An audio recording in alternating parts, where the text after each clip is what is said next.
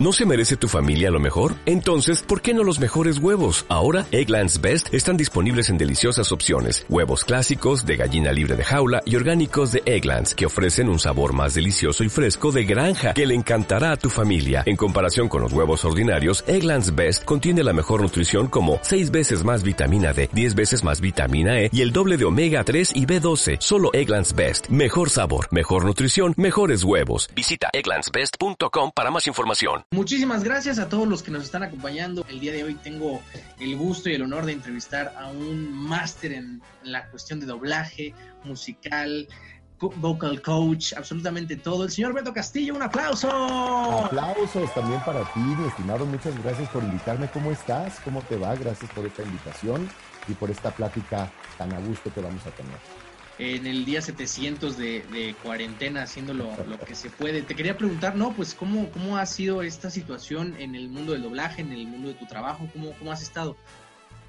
Mira, la cuarentena, pues bueno, que como dices, ya no es cuarentena, es bastante ochentena y, al cubo y lo que siga, eh, pues nos ha afectado a todos. Sin embargo, eh, afortunadamente, eh, como mucho de nuestro trabajo o de mi trabajo se hace en un estudio de grabación a través de una computadora, la tecnología, etcétera, pues, he podido seguir trabajando mucho. Afortunadamente he tenido mucho trabajo. Em, lo que ha cambiado es que pues, no sales de casa, ¿no? que no te desplazas a los estudios, que no viajas a otras ciudades. Yo viajo mucho por trabajo a otras ciudades, pero bueno, afortunadamente hemos tenido trabajo, lo cual agradezco, valoro muchísimo y ha cambiado en el sentido de que pues, ahora todo está siendo en línea, igual que esta entrevista, esta plática, e igual que las clases que doy, em, los cocheos que estamos dando y también las sesiones de doblaje, las series, las películas, las caricaturas, las canciones se hacen a distancia. Cada estudio ha implementado distintos em, métodos eh, para poder seguir trabajando, eh, utilizando plataformas similares a las que estamos utilizando, a veces usando Skype, a veces utilizando plataformas específicas de ellos, pero finalmente a distancia para poder seguir trabajando y que los proyectos no se detengan. Excelentísimo. Oye, yo tengo una duda. Qué bueno que todavía siga. Digo, yo sé que la industria del doblaje siempre tiene que salir el, trabajo muy rápido, ¿no? Pero ¿cómo le hacen para con los eh, actores que a lo mejor no tienen la posibilidad de poder grabar desde su casa, en la parte de ecualización de audios? ¿Cómo es ese tema? Bueno, mira, Em, te, voy a decir distintas, eh, varias cosas, distintas opciones.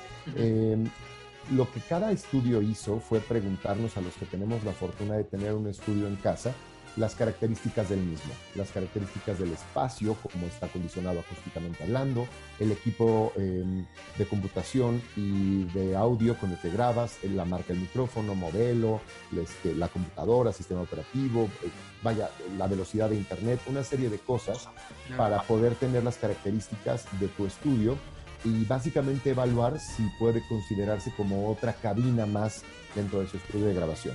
Si esto es así, entonces eh, digamos que acústicamente no tienes ningún problema, técnicamente no tienes ningún problema para grabar y para garantizar la calidad del trabajo que vas a hacer.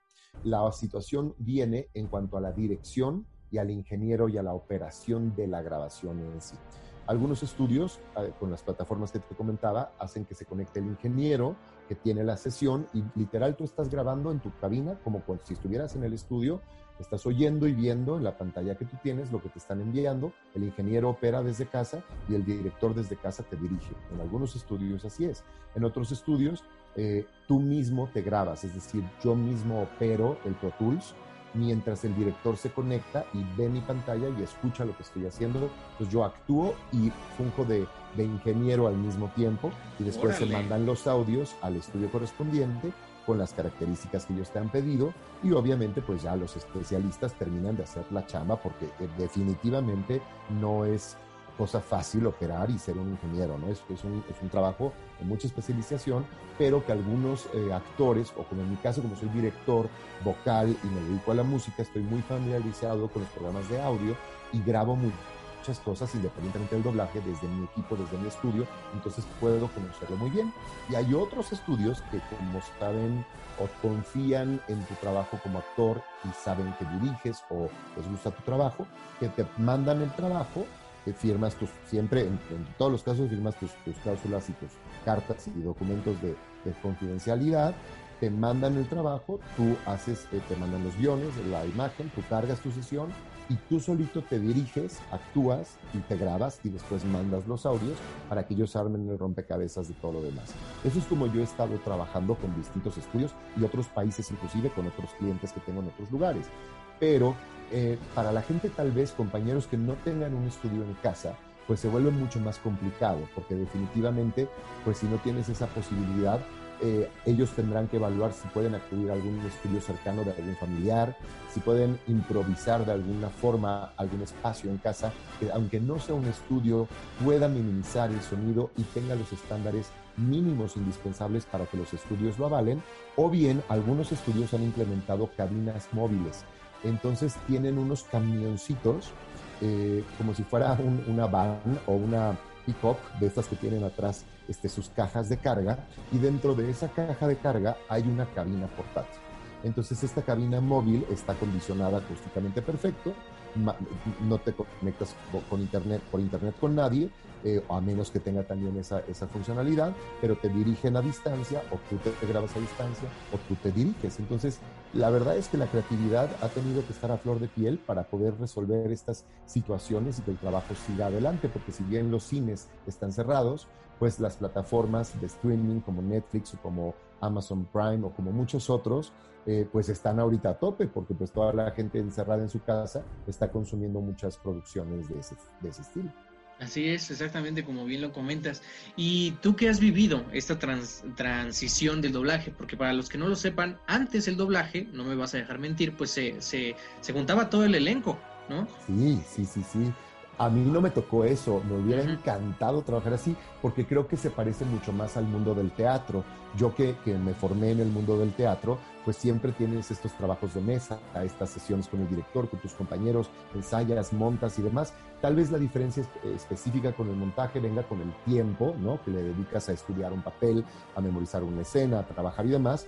Pero sí una primera lectura yo creo que puede ser muy similar en el mundo del teatro con cómo se hacía el doblaje antes, escena por escena o sección por sección, ¿no? Loop por loop. ¿Y tú crees que eh, esta, esta nueva vertiente, digo, antes era todo el mundo junto, luego poco a poco ya, bueno, ya, ya solo en la actualidad solo es, va el actor, va a grabar sus loops y luego lo, lo junta el ingeniero, y ahora ya es desde casa. ¿Tú crees que terminando la pandemia haya un cambio en el doblaje? Yo creo que sí, yo creo que ya existe un cambio en el doblaje incluso antes de la pandemia. Eh, por esas razones es que gente... Eh, bueno, un servidor y muchos otros compañeros se han dado a la tarea de ahorrar y poder armar un estudio en casa para poder trabajar con clientes no solamente que estén en tu ciudad, sino con estudios que estén en otros estados o en otros países y que tú puedas ser un proveedor del trabajo con tu voz.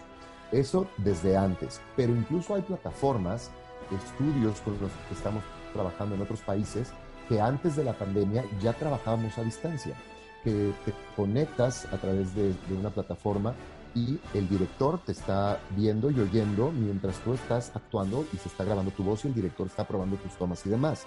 Entonces, creo que definitivamente es el futuro. No sé qué tan, tan, mm, tan rápido los estudios van a cambiar, porque definitivamente creo que pone en riesgo muchos, muchos trabajos. Eh, creo que definitivamente es más barato hacer doblaje a distancia que hacerlo en un estudio de forma presencial, porque no tienes que tener costos como una renta, como un mantenimiento de un edificio, de, un, de una oficina, de un, eh, de un estudio de grabación, el personal de limpieza, de seguridad, de administración, eh, de recepción, todos estos puestos que son muy importantes, pero que cuando trabajas el doblaje a distancia no están físicamente con nosotros. Creo que, creo que se, se, presenta una nueva perspectiva de cómo podría trabajarse y creo que los estudios van a tener que, estudiar, valga la redundancia, qué es lo que quieren hacer, cómo quieren trabajar, quieren conservar los trabajos de todas estas personas que claramente son súper valiosas y hacen una labor muy importante para el estudio físico o van a empezar a combinar el estudio físico con el estudio virtual. Creo que te permiten muchas, muchas... Eh, virtudes, muchas eh, eh, cosas positivas y definitivamente reduce costos y reduce tiempos. O sea, por ejemplo, yo ahorita en muchos estudios que estoy yo operándome, repito, ¿eh? no quiero en ningún momento que parezca que estoy minimizando trabajo del ingeniero, al contrario, siempre he pensado que el trabajo perfecto en una cabina se hace entre tres partes, en un triángulo equilátero. Él o la directora, él o la actriz y él o la ingeniera. Los tres para mí son igual de importantes y cuando tienes tres buenos elementos se hace un trabajo mágico. Pero algunos estudios que nos han confiado la posibilidad de poder operar nosotros mismos, de alguna forma están no presentes en esta sesión este ingeniero y entonces no es que yo lo haga mejor que él, por supuesto que no, ojalá estuviera el ingeniero, pero sí puedo grabarme y entonces eh, el ingeniero se convierte en un ingeniero más que de grabación, en un ingeniero de postproducción, que en un ingeniero que tiene que armar el rompecabezas de todas las piezas que se fueron haciendo y tiene que limpiar audios, ecualizar volúmenes, este, minimizar ruidos de los distintos actores. O sea, creo que el trabajo del ingeniero se vuelve mucho más complicado y mucho más interesante por otro lado. Es una postproducción del audio que les mandas en, frío. Entonces, sí creo que van a cambiar muchas cosas y creo que va a ser muy interesante que es lo que el futuro online del mundo del doblaje y de la locución comercial nacional. Ay, pues qué interesante, ¿no? Como, como el tiempo y la situación hace que pues se tenga que adaptar, ¿no? ¿no? Y afecta a todos lados, el teatro, el cine, como bien lo comentas en las plataformas y bueno, aquí en la especialización de doblaje. Pero fíjate, Abraham, perdón que te interrumpa, que creo que a, a los que menos nos afecta es al mundo del doblaje, porque eh, el, o sea, porque podemos ir trabajando. ¿Te han sabido adaptar? nos hemos sabido adaptar, pero el mundo del teatro, pues no hay forma. O sea, el otro día escuchaba en una entrevista que le hacían a Morris Gilbert, querido amigo y compañero y productor de teatro, que, que dirige Ocesa Teatro, eh, le preguntaba a Javier Poza que, que si estaban pensando en hacer funciones virtuales, ¿no? Y entonces yo decía, pues qué pregunta tan mensa. O sea, yo creo que el teatro es en vivo, es presencial. El teatro virtual o el teatro grabado se llama televisión o se llama cine. O sea, es otro género. Porque lo que hace al teatro y lo que lo mantiene vivo es la presencia física del público y la magia que construyes en un espacio que se transforma pero que siempre es el mismo, a diferencia de un cine que tienes locaciones, de una televisión que tienes foros y tienes distintos sets. El teatro es el mismo espacio físico que transformas con cambios de mucha gente que tiene que estar coordinada como relojito para que la magia teatral suceda y se hace en vivo. Si lo ves grabado, pues se convierte en una película que seguramente resultará muy aburrida porque el lenguaje teatral no es el mismo del lenguaje cinematográfico que incluye un lenguaje desde la cámara y la perspectiva del ojo del espectador. En el teatro no existe eso, en el teatro te sientes en una butaca y vives la experiencia desde igual desde cualquier butaca. En cine, si toda la toma de una película fuera un plano secuencia en, plano abierto todo el tiempo, pues no tendrías close-ups, no tendrías reacciones, no que es parte indispensable del lenguaje cinematográfico. Entonces, creo que el, mundo del doblaje ahora ha, sido eh, afortunado en que ha podido seguir trabajando, pero sí, el teatro pues definitivamente está parado, tristemente. Sí, eh, eh, como bien comentas, lo que pasa en el teatro pues solo se queda en la mente de las personas que lo vivieron, ¿no? Independientemente de que haya muchas funciones, yo que he tenido la fortuna de hacer teatro, pues no hay una función igual, ¿no? O sea, no, aunque sean los mismos textos. Que nace cuando se da la tercera llamada y termina cuando se cierra el telón después de las gracias, ¿no? O antes de las gracias, como cada quien lo, quiera ver. Pero sí, o sea, nace y muere en dos horas o en lo que dure la función. Claro, y ahorita que platicas del teatro, ¿te ha tocado eh, ser coach vocal en eh, una televisora? Ahora, ¿cómo, eh, bueno, en muchas televisoras, ¿eh? bueno, específicamente en el programa de la academia. ah, bueno, ahí, también este he estado en la academia. Fui productor y director musical de X Factor Kids de Latinoamérica para Estados Unidos. En fin, o sea, he, hecho muchos realities y, y, he trabajado con Televisa también otros realities, con Univision, pero sí, la academia es como que donde más la gente lo ubica porque estás a cuadro, no nada más estás en la parte de producción o atrás, sino que en la academia, pues la gente, la gente ve al maestro Beto, ¿no? Exactamente. Que bueno, para los que no lo conocen, nada más lo ubican así, pero no saben toda la, trayectoria que tiene aquí el señor. Aquí es la, la duda es, ¿tú cómo vives el ambiente de tele, de reality, y también compaginado con tu carrera pues musical, ¿no? Y darle toda tu expertise a tus alumnos.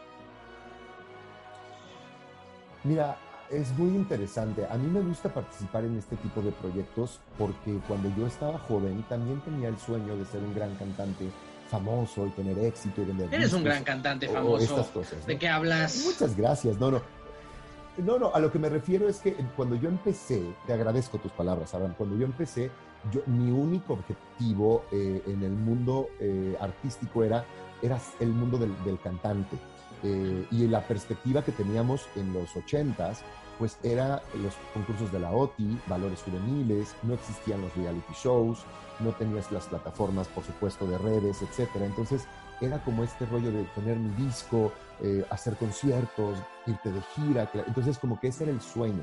A eso me refiero con este gran cantante famoso que viajara por, por otros países y que vendiera millones de discos, y llenara auditorios nacionales, etcétera.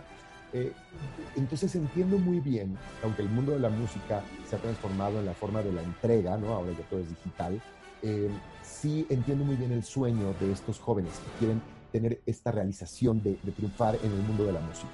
Y me encanta ser un proveedor de compartir mi experiencia y guiarlos y ayudarlos a que desarrollen sus talentos, encuentren su estilo y que ojalá puedan llegar a tener éxito como el que han tenido algunos de mis alumnos a nivel de verdad masivo y muy grande, como una Yuridia o como un Carlos Rivera, ¿no? por mencionar algunos.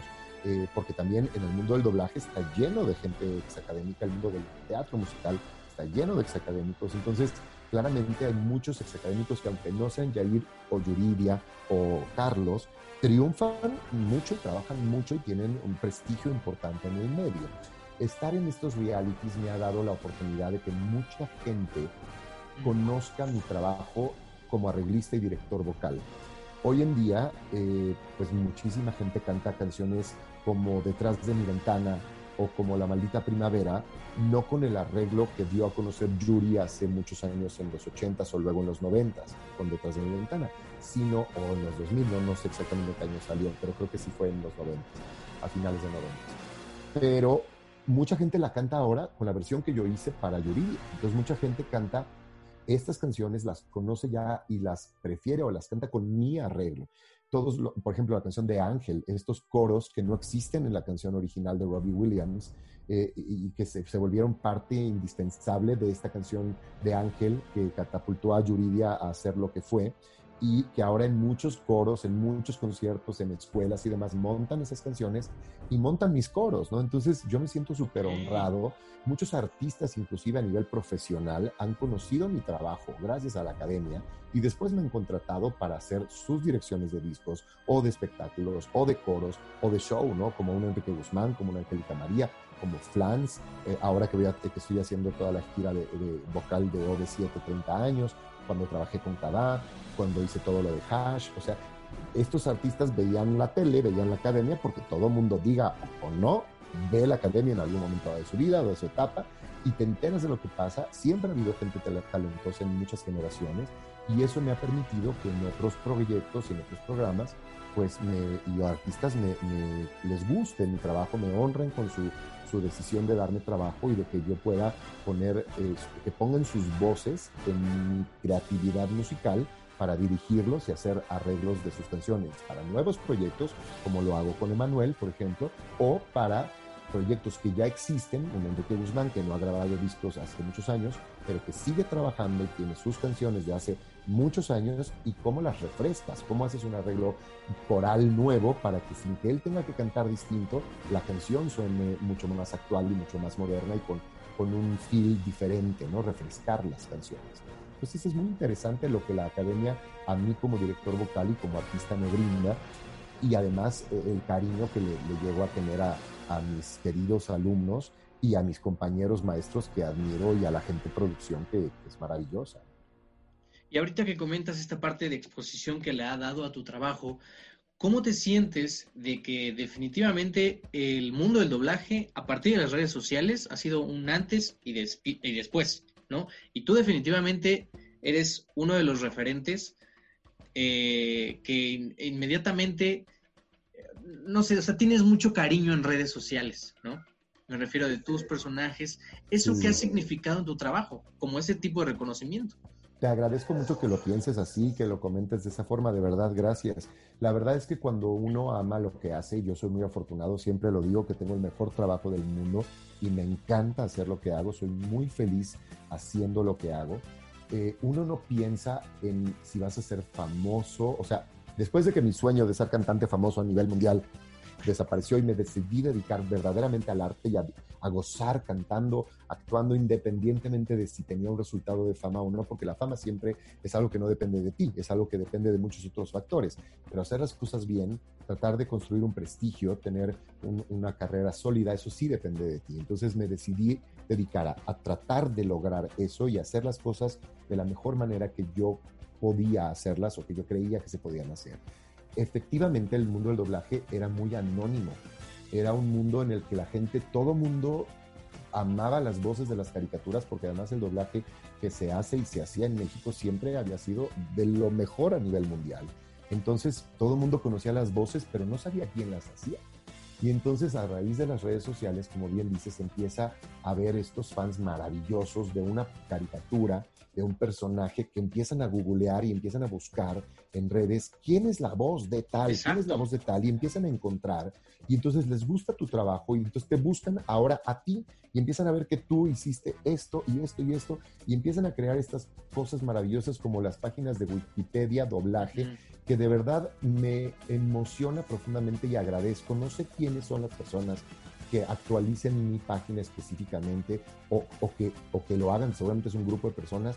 De verdad, gracias. El otro día me metí a verlo y luego hasta hay cosas y personajes que yo ya no me acordaba que había grabado porque se grabaron hace mucho tiempo. Recordemos que cuando yo empecé a hacer doblaje hace 20 años, pues las redes no existían, entonces no era como que podías ver la caricatura online o la podías buscar en YouTube o en una plataforma. Si te la perdías el episodio cuando salió en el canal 5 o en el canal 7 o en el 13 o en el que saliera, no te enterabas, no, no la veías.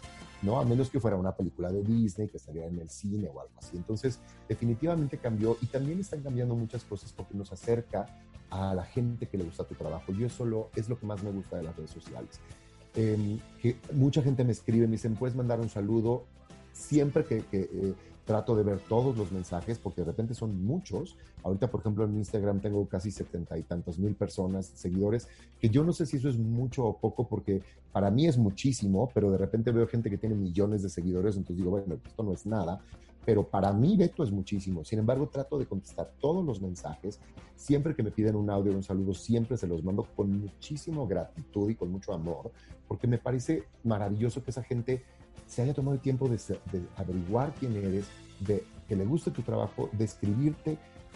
Me, parece maravillosa esa gente. Entonces, eso está increíble. Lo que no está tan padre, la contraparte de esta parte del mundo de las redes en el doblaje ahora, es que se está convirtiendo en un parámetro de popularidad para las empresas, para la mercadotecnia y para el público. Entonces ya no es nuevo que muchos estudios pidan cierta cantidad de seguidores en tus redes sociales para castearte en el doblaje de alguna película o de algún proyecto. Entonces, hay estudios que de en plano le dicen al estudio, estudios me refiero a los estudios de cine o las productoras que le piden a los estudios de grabación, vamos a hacer esta película o esta serie, pero todo el elenco, o por lo menos estos tres principales o estos cinco principales, si no tienen, por decir tu número, 10 mil seguidores o más, no nos interesa que hagan el doblaje. Entonces se vuelve también un poco una nueva forma de comercializar tu trabajo, de comercializar tu, popularidad a nivel redes sociales y que los estudios están decidiendo eh, a veces por estos números quién hace un papel o quién no, o a quién considerar para hacer un papel y a quién no. Me parece muy injusto porque hay gente muy talentosa que, que no tiene tantos seguidores o que, y que además no es creo que no, han tenido la suerte. Eh, exacto, a lo mejor no se han dedicado a sus redes, pero... O no se han dedicado a sus redes, o no han tenido un personaje que haya sido amado por el público, ¿no? O sea, hay, hay, muchos compañeros maravillosos que no tienen un protagonista en Disney, o que no, no son un Avenger, o que no tienen un papel de una caricatura que se volvió amada por el público, ¿no? Entonces, me parece un poco injusto a veces porque han hecho muchos papeles maravillosas actuaciones, pero que no han tenido esta notoriedad o esta popularidad que los ha catapultado para que hagan convenciones o para que se vayan a otro tipo de eventos y por lo tanto que sus seguidores aumenten. Entonces, pues es una cosa, pero bueno, las redes es lo de hoy y, si uno quiere estar en, en la vida activa profesional, tiene que actualizarse.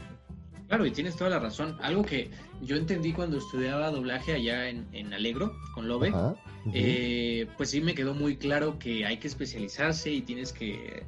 El actor lo hace la práctica, en cualquier, en cualquier rama, cine, teatro y, doblaje, ¿no?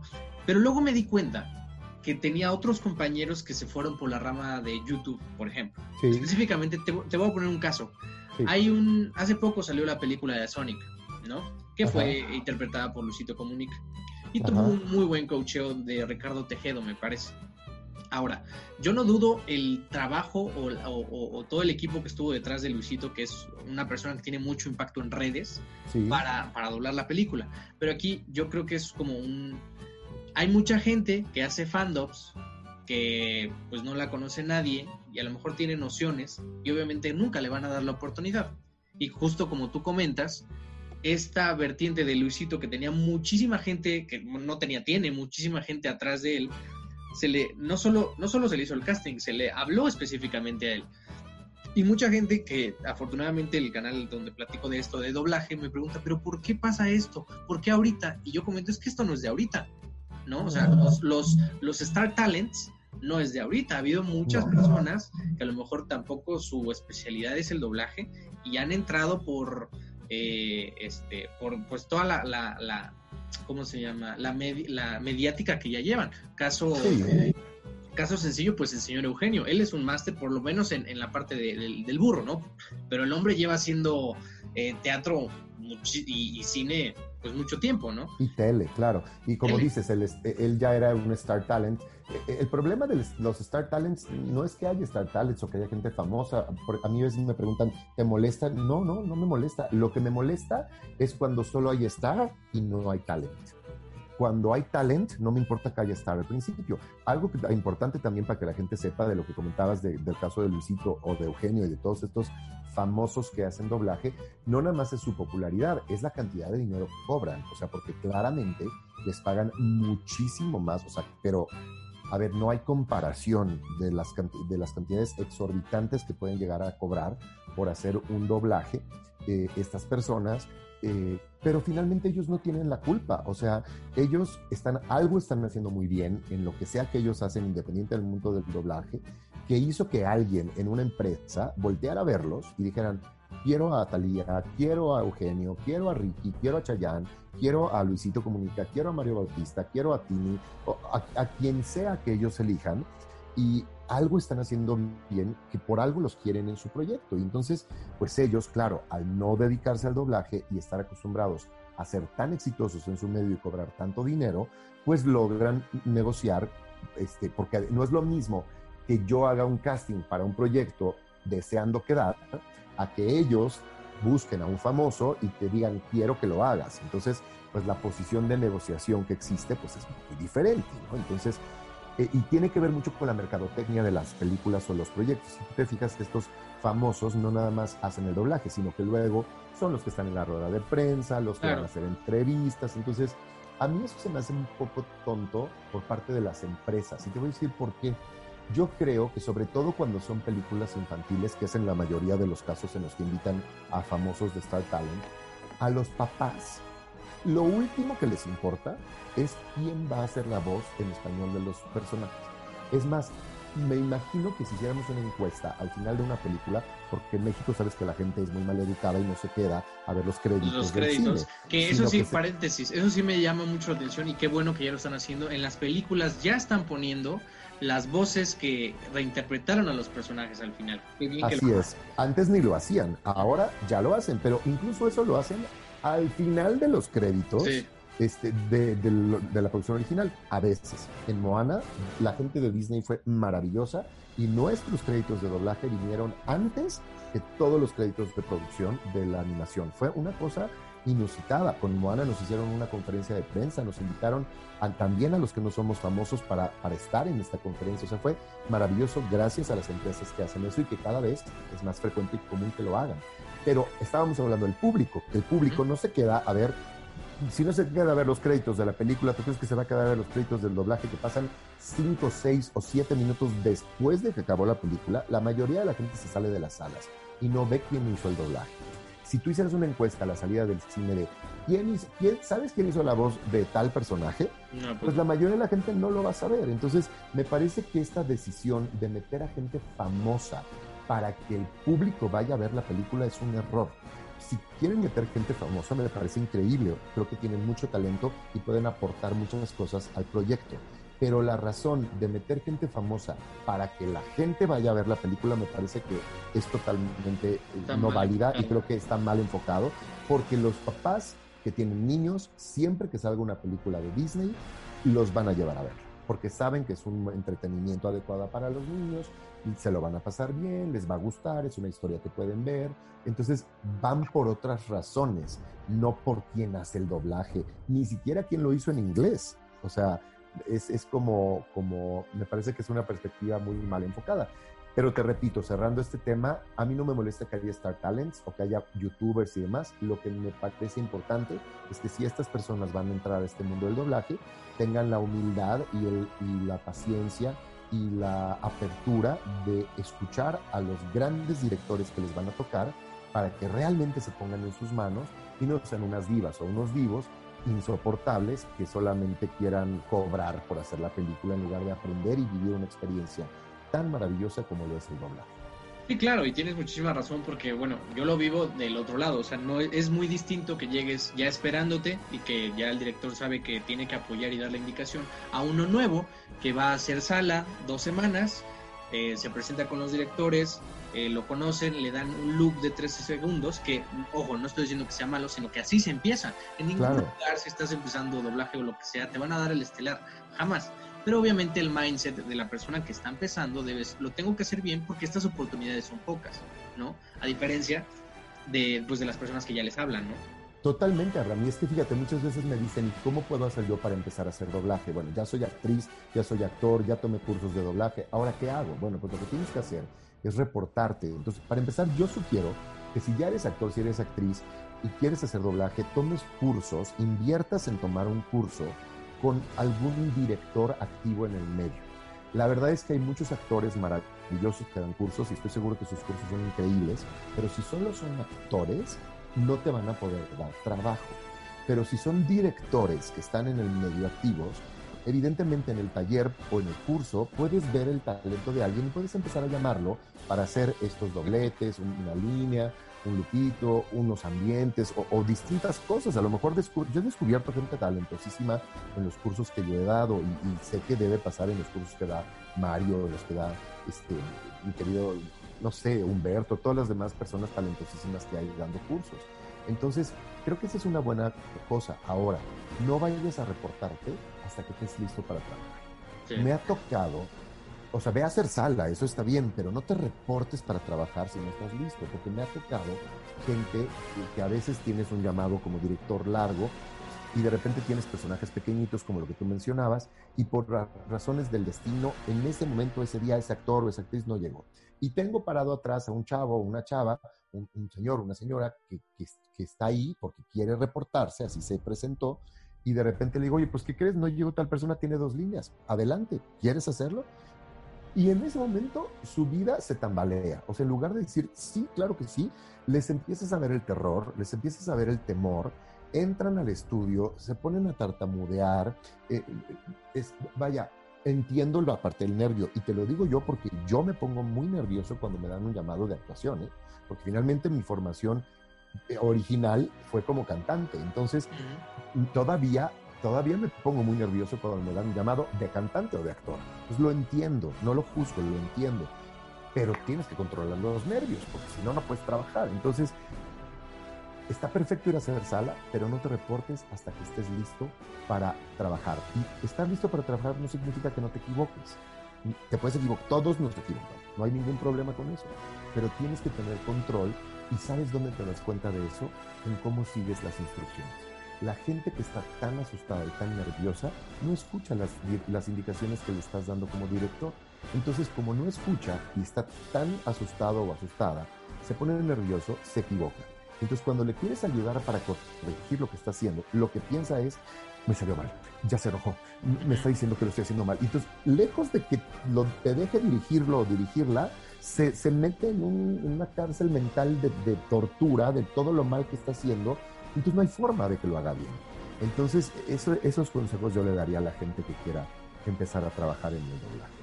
Pues ahí está, ya lo tienen, ya estamos llegando lamentablemente a la recta final de esta entrevista. Muchísimas gracias Beto por tu a tiempo. Ti, mi querido Abraham, gracias. Mm, algo que me pregunta mucho la gente que me dijeron, no te puedes ir sin que se lo preguntes rapidísimo, ¿cómo fue eh, pues tu primer acercamiento con el doblaje, tu primer personaje y cómo te has sentido con tres personajes que recuerda mucho la gente, específicamente el, el, el mago que tienes en tu playera, el señor Doctor Strange, el señor, el pingüino Wisi de Toy Story 2 y también Maui de Moana.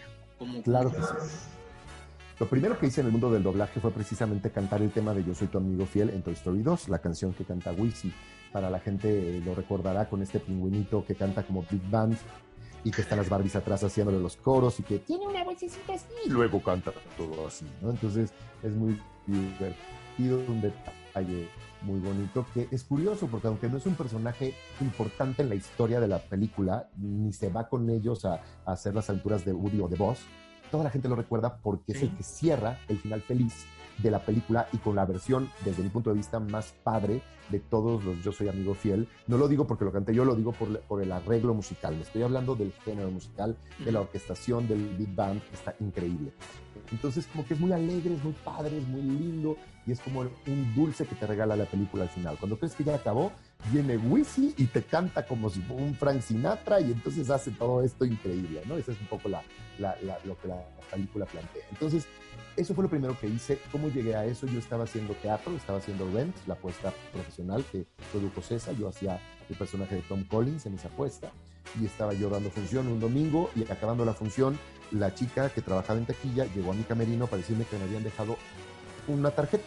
Yo primero pensé que a lo mejor había sido un regalito de alguna persona del público, porque Rent era un proyecto que tenía muchos fans, que los Rent Heads que les llamábamos, que, que amaban el proyecto por, por, los temas que abordaba y era importante para sus vidas.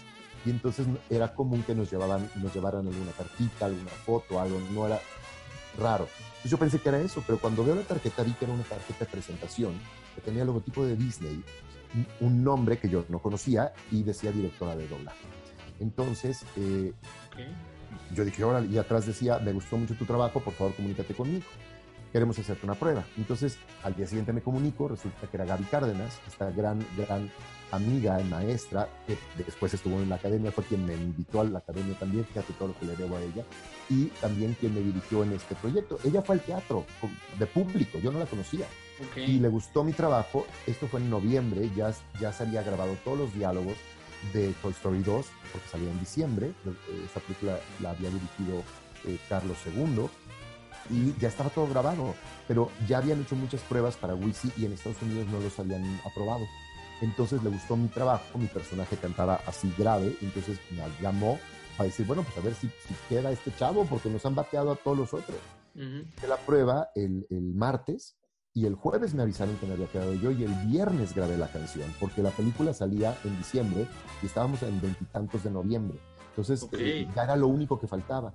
Entonces ya grabé la canción, yo me moría de nervios y de emoción y de felicidad y de todo, para que la gente sepa en sus casas, no creas que cuando tú haces doblaje te mandan la música para que la estudies, la conozcas, la letra, la película te la mandan para que la veas, conozcas tus diálogos, no.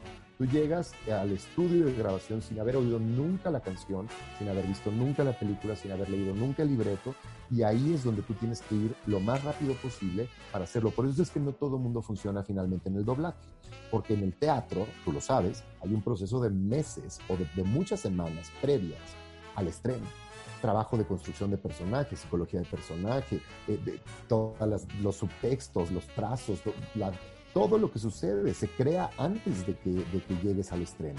En el claro. doblaje lo tienes que crear en el instante en el que lo estás momento. conociendo. Pero además ni siquiera tienes la creatividad total porque ya alguien lo hizo, ya hay una cara que sintió y que interpretó. Entonces, el reto del doblaje, como me dijo una vez Laura Torres, que admiro y que quiero tanto, lo fácil de hacer doblaje es que ya está hecho. Lo difícil de hacer doblaje es que ya está hecho. Entonces tienes que darle verdad a la expresión de otro actor o de una caricatura que no es la tuya, que ya lo entonó de una manera, que ya lo sintió de una forma, y tú tienes que entender lo que estás sintiendo para traducirlo a tu sonido y al mismo tiempo no quedarte en solamente lo que decías tú hace ratito de estos talentosos fandobes que hay gente maravillosa, pero que a fin de cuentas lo que están haciendo es recrear lo que alguien más ya hizo. Exactamente. No están creando un personaje, no están haciendo algo original, sino están dando una voz con una intención que frecuentemente imitan o copian del actor o la actriz que originalmente lo hizo. Pues eso fue lo primero que hice en el mundo del doblaje. Eh, fue maravilloso, amo esa canción, Yo soy tu amigo fiel. Yo soy tu amigo fiel, por supuesto, la amo totalmente. Y después Doctor Strange llegó a mi vida de una forma muy imprevista, porque yo estaba, había quedado para hacer el papel de Maui, que es otro de los personajes que me preguntaste. Estábamos haciendo la película de, de Moana, y en una de esas, Ricardo Tejedo, que fue mi director, me dijo, oye, que fue la primera vez que yo trabajaba con Ricardo, imagínate el nervio que yo tenía. Eh, me dije, qué lástima que no te conocí antes, porque me hubiera encantado poderte castear para el proyecto de Doctor Strange. Y fíjate, me dijo, hubieras quedado perfecto para el papel de Mordo. Él originalmente pensaba que yo podía ser Mordo, pero ni siquiera me probó, ni mucho menos, ni me consideró para el casting, porque como venía Maui y, Moana y Doctor Strange con una semana de diferencia de lanzamiento, mm, no, pensó, dijo, pues no, no puedes tener el protagonista de esta película y ser un papel importante en la otra. Pues qué lástima, le dije, no, bueno, pues qué lástima. Entonces nos seguimos grabando Moana y un día vino Raúl Aldana, que era el director de Disney Character Voices, a ver cómo estábamos grabando Moana hacemos el corte a comer, nos vamos a comer los tres, porque le tengo un gran cariño a Raúl, estamos platicando y de repente la plática se convierte entre ellos dos de trabajo, de que cómo iba con Doctor Strange, ¿no? Porque pues, ya habían empezado a grabar Doctor Strange.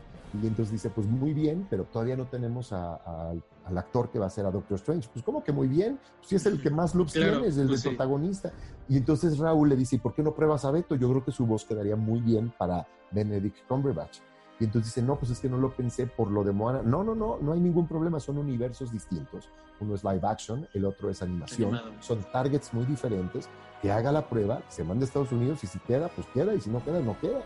Entonces me hacen la prueba, luego ya estaba encima, porque más si te acuerdas, Doctor Strange se estrenaba eh, eh, para Acción de Gracias en Estados Unidos, pero en México se estrenó una semana antes. Entonces el estreno de Doctor Strange fue antes en México que en Estados Unidos. Entonces interrumpimos las grabaciones de Moana para hacer Doctor Strange por esa razón. Y entonces nos clavamos con el personaje de Benedict Cumberbatch, que fue un agasajo. Y además, poca gente sabe que yo en esa misma película hago otro personaje, que es Dormammu también hago la voz de Dormammu en español, igual que Benedict Cumberbatch la hizo en inglés. La captura, Exacto, entonces hago esto, terminamos eh, Doctor Strange, que fue una experiencia increíble, que es el personaje sin duda que más he llegado a conocer y el que más, eh, eh, ¿cómo decirlo?, más trabajo me ha dado porque ha salido en varias películas, he hecho varios videojuegos, y también caricaturas de Doctor Strange. Entonces ya domino al personaje, ya lo conozco muy bien y Benedict Cumberbatch es uno de mis actores favoritos, entonces es un agasajo hacerlo. Y me preguntaste de Maui, pues bueno, Maui es otro personaje que amo profundamente. Cualquier actor o actriz de doblaje que te diga que no le encantaría ser un protagonista en Disney, miente. Por supuesto que, pues todos soñamos con eso, porque son historias maravillosas, animaciones increíbles, música muy linda, productos muy bien hechos, un éxito en taquilla casi garantizado em, y con mucha mercadotecnia, mucha publicidad, entonces te da mucha notoriedad. El poder haber hecho a Maui fue una experiencia increíble y el reto fue decidir, como lo, hicimos, como lo platicamos con Raúl Aldana y con Ricardo, hacer, ¿doblamos a La Roca o doblamos a Maui?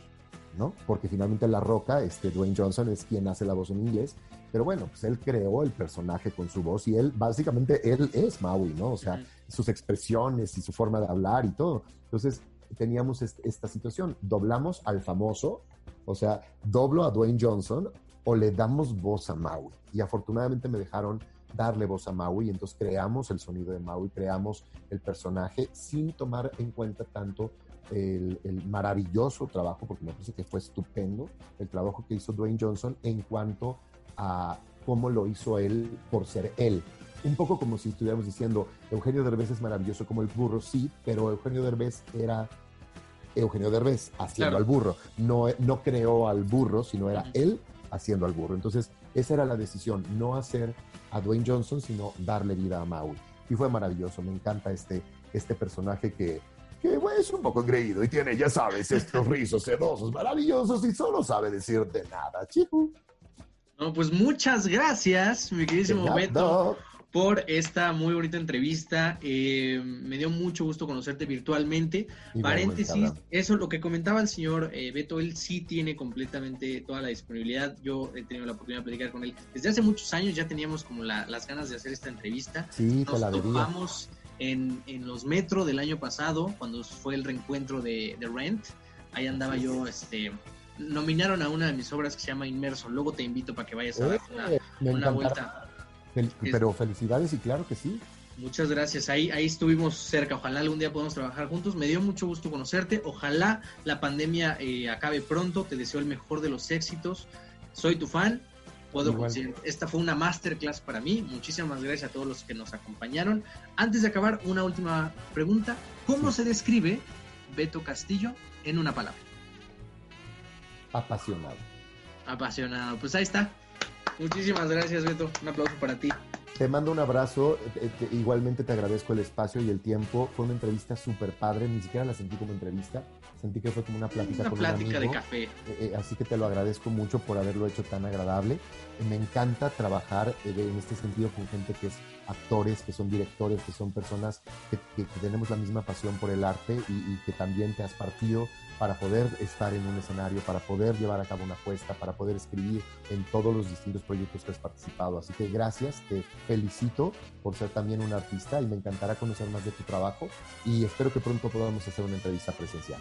A toda la gente que nos vio les mando un abrazo, muchas gracias, cuídense mucho y recuerden que los, estos son superhéroes en ficción, pero los verdaderos superhéroes de toda esta situación son los médicos, enfermeras, personal que trabaja en un hospital, están exponiendo sus vidas para que todos podamos estar bien. Así que si pueden, quédense en casa, eh, tomen precauciones y traten de sacar lo mejor. El otro día escribí algo en el que decía que hay que ser agradecidos y que no podemos regresar a la normalidad, porque justo la normalidad es lo que estaba mal. Tenemos que regresar mejores. Entonces, trabajemos cada uno de nosotros en lo que tenemos que hacer para que cuando podamos volver a salir a la calle, no busquemos regresar a lo, normal, a lo que a cómo se hacían las cosas antes. Tenemos que regresar mejores, tenemos que ser más empáticos, más respetuosos, más conscientes, más amorosos y pues respetarnos. Así que te mando un abrazo cariñoso, Abraham, y a toda la gente que nos vio también. Muchas gracias. Un abrazo virtual. Muchas gracias a ti. Nos vemos pronto. Chao. Bye.